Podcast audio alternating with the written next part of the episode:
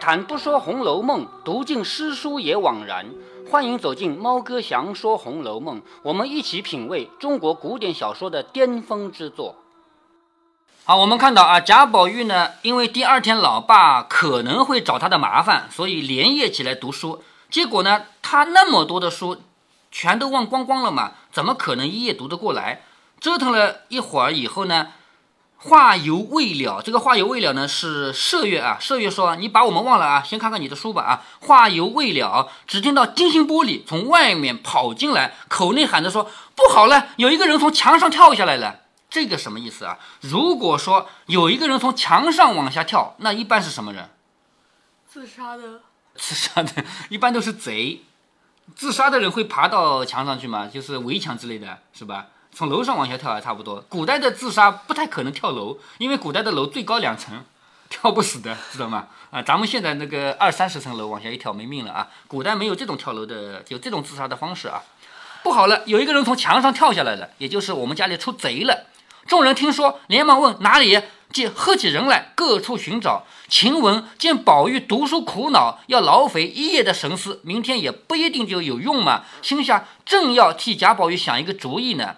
正好借这个一惊，心里就有了计策，向宝玉说：“趁这个机会，快装病，就说被吓着了。”这话正中宝玉心怀，于是传起上夜的人来，打着灯笼给我各处找。这个时候闹得动静越大越好，让所有人都知道我们家里有贼了。这样的话，我吓得才够厉害呀，是不是啊？所以把所有人喊起来，打着灯笼给我出去找去，找不到踪迹，都说。小姑娘们，你们一定是睡花了眼，看到风摇树枝就当成人了吧？晴雯就说：“放你的屁！你们查的不严，怕担不是，就拿这个话来支吾。刚才并不是一个人看见的，宝玉和我们都出去都看见了。如今宝玉吓得脸色都变了，满身发热呢。我们还要到上房去取安魂丸药去呢。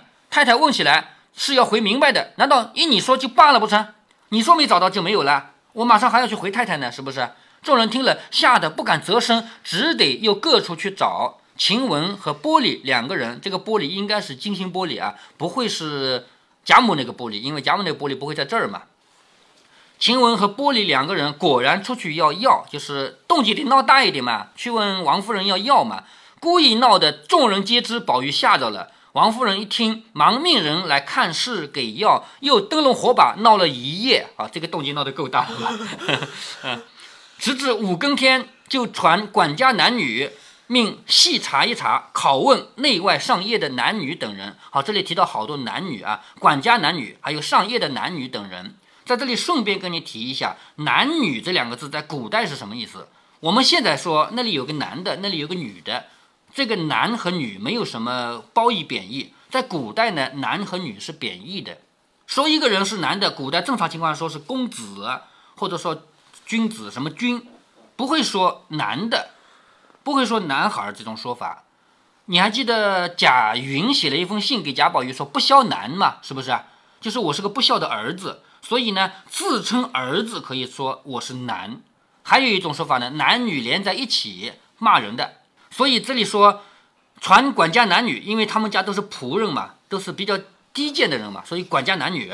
还说拷问上夜的男女等人，这种连起来用啊，男女连起来用都是比较低贱的说法，就是骂人的。贾母听说宝玉被吓着了，细问缘由，不敢再引，只得回明。贾母说：“我必料到有事，如今各处上夜都不小心，还是小事，只怕他们就是贼也未可知。就是那些上夜的人，那些值班的人，如果他们不小心让贼得了空，这还是小事。”如果他们就是贼呢，是不是？那也不一定啊。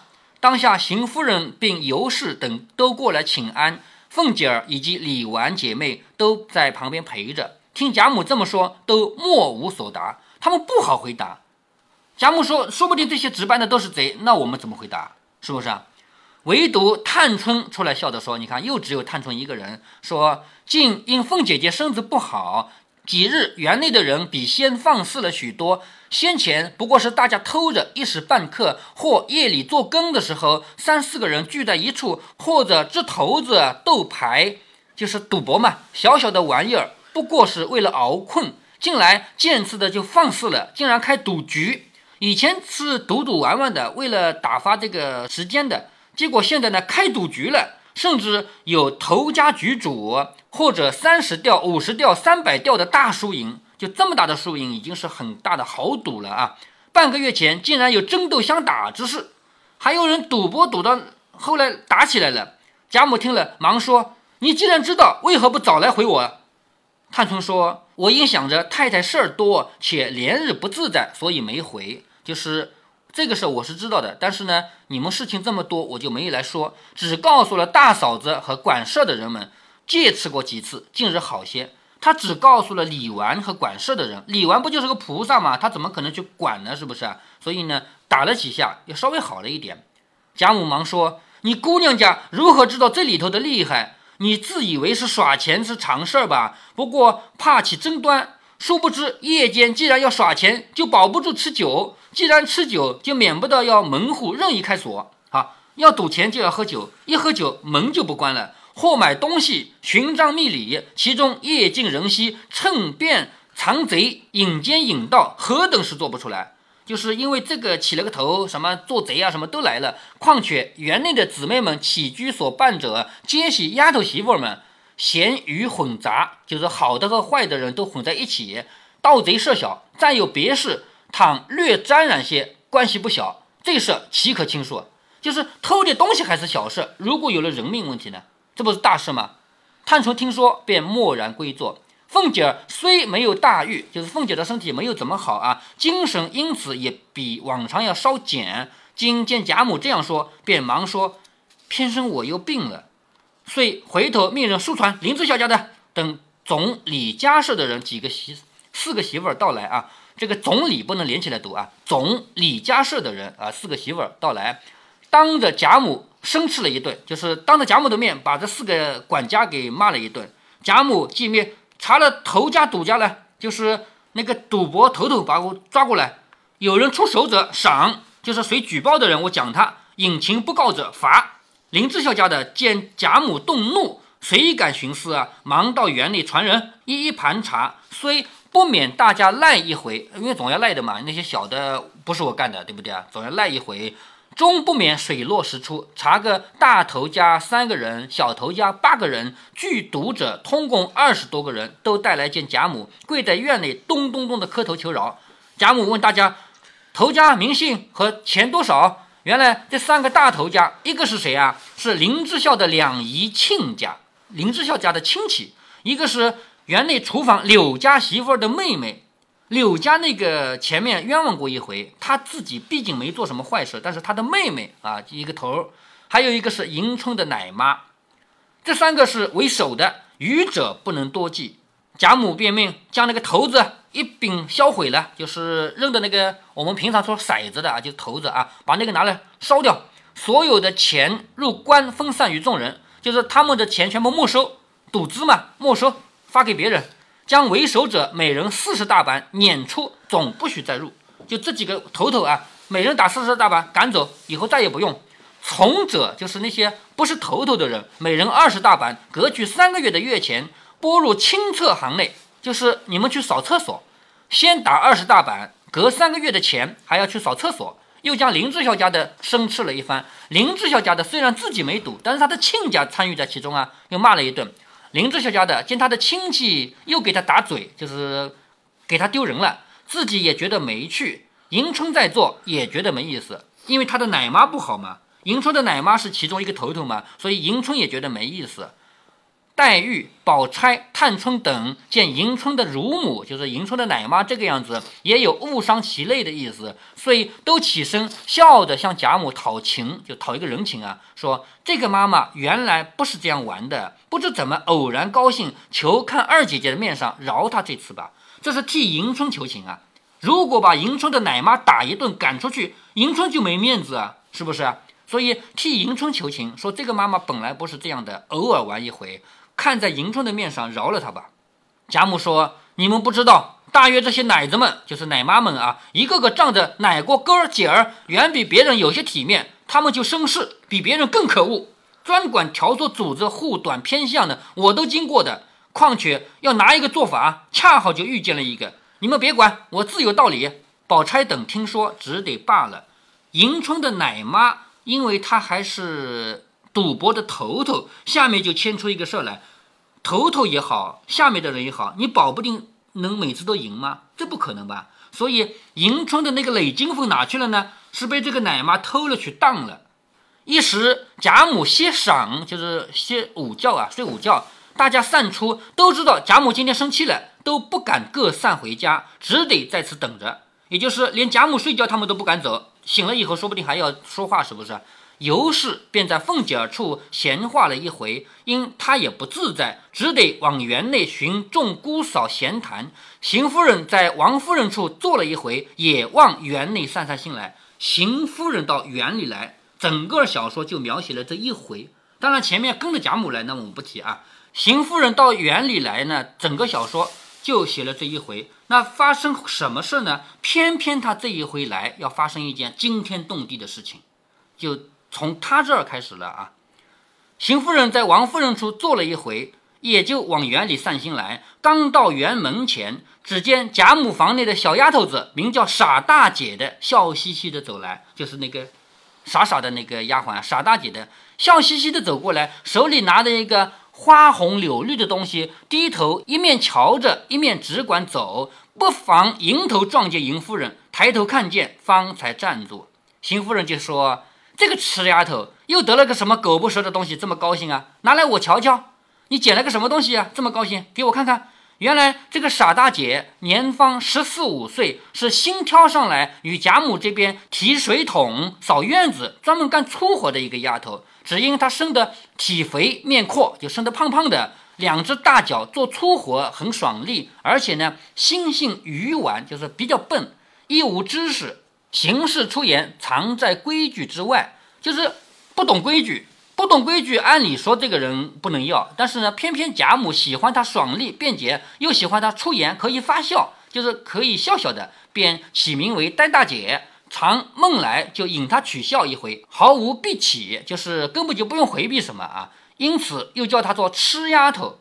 他纵然有失礼之处，见贾母喜欢他，众人也不苛责。就是这个小丫头，因为他不懂礼节嘛，就算哪里不懂礼节了，贾母喜欢的嘛，就无所谓了。这个丫头也得了一这个利啊。如果贾母不喜欢她呢，她就到园里来玩耍。今天她在园子里讨醋汁，醋汁是什么呢？就是蟋蟀。在园子里掏蟋蟀，忽然在山石背后得了一个五彩绣春囊。抓蟋蟀不会在路上抓吧？会到那个山的石头后面去。结果在那里捡到这么一个东西。那你猜猜看，这么东西是谁丢那儿的呢？谁？就跟前面有一回要连起来了。究竟谁在山石后面的？呃，思琪和他。哎，对，表哥。思琪和他的表哥。这种东西不是随便有的。如果是手绢丢在山石后面，那也无所谓了。可是这种东西知道了是死罪呀，不应该有。如果有就是死罪。所以他在山石后面去掏蟋蟀啊，捡到这么一个五彩绣春囊，其华丽精致，故事可爱，且上面绣着飞花鸟等物。一面是两个赤条条的盘踞相抱，两个人，两个人没穿衣服的嘛，裸着的嘛，抱在一起。一面有几个字，他也不认识字嘛。这丫头原不认得是春意。他因为一方面小，另一方另一方面他比较傻，他不知道这些是啥东西，便心下盘算的，难道是两个妖精打架吗？不然一定是两口子打架啊！他以为这是打架啊，左右拆解不来，正要拿去给贾母看，所以笑嘻嘻的一面看一面走。忽然见邢夫人这样说，便笑着说：“太太真个说得巧，真是个狗不食呢。太太请瞧一瞧。”说着便递送过去。邢夫人接来一看，吓得赶紧死死攥住。这种事情不得了的，要出人命的，一下就赶紧抓住，连忙问：“你在哪里得的？”傻大姐说：“我淘醋汁啊，在山石上捡的。”邢夫人说：“快不要告诉任何一个人，这不是好东西，连你也要打死。就是如果你把这个说出去，连你也要打死啊！因素日你是个傻子，以后你不要提了啊！”傻大姐听了，反吓得黄了脸，说：“再也不敢了。”磕了个头，呆呆而去。邢夫人回头看时，都是些女孩。不便递给他们，自己塞在袖子里面。就这东西给谁啊？只好塞在自己的袖子里面，心内十分酣意，揣摩的这个东西从哪里来的呢？且不形于声色，来到迎春室中。他到迎春那里去呢，也是有道理的，因为迎春是他的小孩嘛。迎春正因为他奶妈获罪，自觉无趣，就觉得别人的奶妈都没有什么错，就自己的奶妈啊被抓起来了啊，觉得无趣，心中不自在。忽然报母亲来了，遂接入内室，奉茶毕，给妈妈端茶嘛。邢夫人就说：“你这么大了，你的奶妈子行此事，你也不说说她。如今别人都好好的，偏咱们的人做出这样的事来，什么意思？你奶妈平常赌博，你不管管她的，是不是啊？”迎春低着头弄衣带。他怎么说呢？妈妈说他，他总不能说这个事情不关我事啊什么的。他只好低着头弄衣带。半晌，过了半天，才回答说：“我说他两次，他也不听，有什么办法呢？况且他是妈妈，只有他说我的，没有我说他的，是不是啊？那个人是我的奶妈，我该叫他一声妈的。他说我还可以，我怎么能说他呢？”邢夫人说：“胡说！你不好了，他就该说你。如今他犯了法，你就该拿出小姐的身份来。”好，这个就说明奶妈这种角色的特殊之处。奶妈是妈妈，所以小孩不听话，奶妈可以管教。但是奶妈也是仆人，奶妈不对了，你就该做小姐，拿出小姐的款来给我教训他。他敢不从，你就去回我才对。如今只等外人都知道了，是什么意思？再者，只是他去放头儿，这恐怕他花言巧语的和你借贷一些钗环衣履做本钱，你这么面活心软，未必不周济他些。好，这个话就说到点子上了。他不仅仅是赌博，他没钱了一定问你借，而你这种人面又软，你肯定要借给他。如果被他骗去了，我是一个钱没有的啊，看你明天怎么过节。就是你的钱如果被他骗去了，我是不来补偿给你啊，看你怎么办。迎春不语不说话，只是低头弄衣带。邢夫人见他这一般，就冷笑着说：“总是你那个好哥哥好嫂子，一对儿赫赫扬扬。”他说的是贾琏和王熙凤，贾琏是迎春的亲哥哥嘛。王熙凤是他的嫂子，但可惜的是，这两个人不是他这个帮派的，是王夫人那个帮派的。他说：“总是你那个好哥哥、好嫂子，一对儿赫赫扬扬，连二姐、凤奶奶两口子遮天盖日，百事周到，通共就这么一个妹子，全不在意。但凡是我身上掉下来的，又有一句说，只好凭你们罢了。况且你又不是我养的，你虽然不同他一娘所生，到底是一个父亲嘛，也该彼此照顾些，也免得别人笑话。”这里呢，在背后骂王熙凤。王熙凤是王夫人那个帮派的，不是他这个帮派的，他心里一直是不舒服的。好，现在你对我不敬也就算了，你居然不照顾自己的妹妹。王熙凤不照顾自己的小姑子，贾琏不照顾自己的妹妹，你们两个人赫赫扬扬在外面大事小事都管，结果你自己的妹妹你们不好好的照顾照顾，是这个意思啊。他说，虽然你不是我养的。这从这里看出来，迎春并不是邢夫人生出来的，应该是小妾之类的生的啊。啊，他说虽然不是一个娘生的，到底是一个父亲吧，也该照顾些，免得别人笑话。我想天下的事也难定，你是大老爷跟前人养的，好，这句话看看出来了啊，是大老爷跟前的人养的，不是老婆生的。这里探丫头也是二老爷跟前人养的，出生一样。如今你娘死了，从前看来你两个的娘，只有你娘比如今的赵姨娘强十倍的，你应该比探丫头强才是。你也是跟探春一样是小老婆生的，可是你的妈妈比赵姨娘行啊，你妈妈比赵姨娘强十倍，你怎么就不比探春强十倍呢？是恨铁不成钢了吧？是不是？怎么反而不及她的一半？谁知道竟不然？可不是这个意思，就是我也想不通啊。倒是我一生无儿无女，一生干净。看来就是贾琏和迎春没有一个是幸福人生的。他说我一生无儿无女，一生干净，也不能惹人笑话，议论为高。旁边伺候的媳妇们趁机说我们的姑娘老实仁德，说嘛只能说优点了。我们的姑娘老实，其实是懦弱嘛，懦弱不能说，只能说老实嘛。老实仁德，哪里像他们三姑娘伶牙俐齿啊？会要姊妹们的强，他们明知姐姐这样，竟然不顾恤一点。这个他们指的是贾琏和王熙凤，明知道迎春这样子，也不顾恤一点，也不照顾一点。邢夫人说：“连他哥哥嫂子还不如是呢，别人又做什么？”一言未了，有人回说：“连二奶奶来了。”王熙凤也到迎春这里来了。邢夫人听了，冷笑两声，命人出去说：“请他自去养病，我在这里不用他伺候。”什么意思啊？现在我在迎春这里，你来干什么？你回去养病好了。你不是生病了吗？从这里看出来了，邢夫人和王熙凤连面都不想见，是不是？请他自己养病，我这里不用他伺候。接着又有探舍的小丫头来报说，老太太醒了，邢夫人方起身前来，迎春送到院外方回。好，这里呢就是提了一下邢夫人啊，邢夫人这次到大观园来就做了两件事情，一件事情呢捡到了一个绣春囊，从傻丫头手里拿到一个绣春囊，这个绣春囊将要挑起他们家庭最大的一场风波。还有一件事就是来跟迎春说说的，咱们家出事儿了，没面子，而且顺便也骂了王熙凤和贾琏嘛。接下来呢，镜头啊还留在迎春这里没走，还要继续谈迎春这里的事儿，也就是她的那个首饰被奶妈偷走了，去当了钱赌博，她居然都不敢管，也不想管。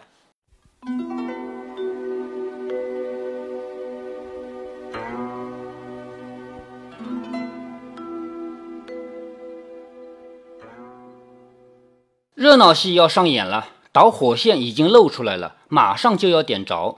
这根导火线就是傻大姐捡到一个绣春囊，而且被邢夫人没收了。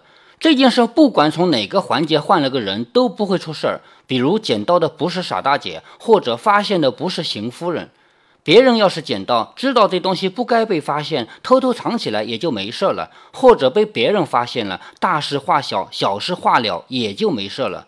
之前虾须卓失窃的事情，王熙凤和平儿都知道，却没有闹出大矛盾来。最大的矛盾无非是晴雯和坠儿的妈妈之间，为了要不要赶走坠儿对骂一场。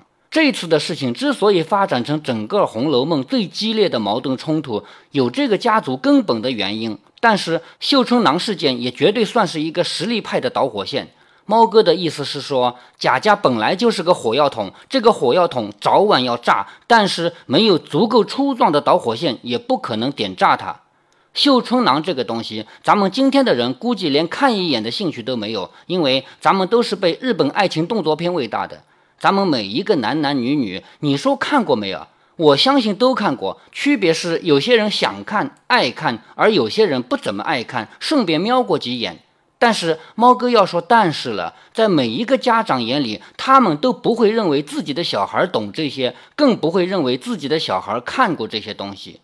记得猫哥看过一篇文章，应该是一个跟我同龄或者比我大一丁点的人写的。为什么我这样判断年龄呢？因为我这个年龄段的人才赶得上录像带的流行。录像带这个东西没有在整个社会上普及开来，就已经被 VCD 取代了。所以，像猫哥这样的家里还比较贫寒的人，就直接跳过了这个电器。家里有过这个家电的人，必须满足两个条件：一是跟我同龄或者略大；二是比较富裕。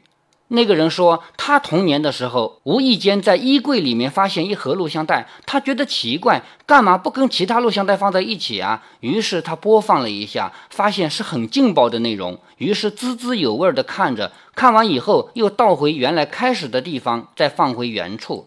从此以后，他经常趁老爸不在家的时候偷看，看完再倒回原来的时间，直到有一天，他看到老爸正在很心疼地整理一卷坏掉的录像带。他老爸一边整理一边默然无语，他也假装什么都不知道，默然无语。两个人就这样相视无语。猫哥，我想，如果这位老爸自己不是心里有鬼，他一定会发现儿子的不正常表现。为什么一盒录像带坏了，儿子既没有关心一下，也没有不关心一下，而是同样默默无语呢？问题是，这位老爸自己也是背着儿子偷偷看的嘛，所以一方面他不可能从尴尬中分出心来想逻辑问题，另一方面就算想到，他也不好说吧。这是我们身边所有家长的共同之处，都以为自己的小孩永远长不大，永远不会懂。在中国的家长身上有一个心结，一方面固执地认为小孩不会懂这些，另一方面固执地把小孩当成一个没有青春、没有性的人。只要还在读书，就不应该谈恋爱，甚至不应该对异性有好感。整个学生年代就必须孑然一身，洁身自好。但是听我说，但是啊，一旦学校毕业，从工作的第一天起就开始逼婚，你必须马上给我找一个对象，不然我天天在你耳边烦。